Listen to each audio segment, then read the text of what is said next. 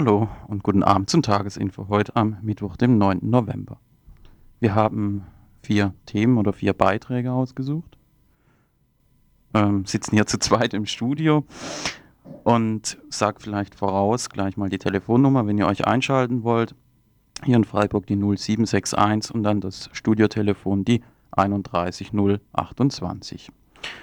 Ähm, drei vier Beiträge, zwei davon sind Wiederholungen und zwar, ihr könnt euch denken, zum 9. November.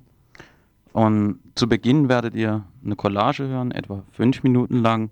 Danach dann gibt es die erste Wiederholung. Und zwar ist ein Beitrag zu hören über den 9. November 1938, die Reichspogromnacht. Und zwar speziell zu dem, was hier an diesem Tag in Freiburg passiert. Es ist ein Interview mit Thomas Armbruster, dem mittlerweile verstorbenen äh, ehemaligen Vorsitzenden der VVN hier in Freiburg, Bund der Verfolgten der Na Verfolgte des Naziregimes Bund der Antifaschisten.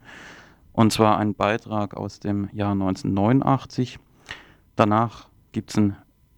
Ja, ja danach ähm, aktuelle ähm, Informationen direkt aus Berlin, äh, die uns über Fernsehen erreicht haben. Ähm, also nochmal das, was ihr zu Anfang der Sendung gehört habt. Ähm, äh, Medienentnahmen ähm, und ähm, was nicht im Fernsehen war, ist eine, eine, Aktion, die heute an der Berliner Siegessäule stattgefunden hat. Die äh, Berliner Siegessäule wurde für den Besucherverkehr gesperrt und mit äh, antinationalistischen Transparenten äh, geschmückt. Wir dokumentieren die Erklärung dieser Aktion.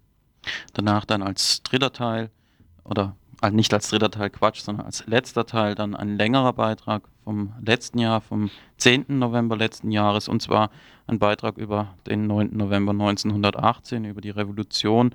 Ein Beitrag, der etwa 18 Minuten umfasst und ihn versucht historisch einzuordnen. Der erste Teil einer zweiteiligen Reihe.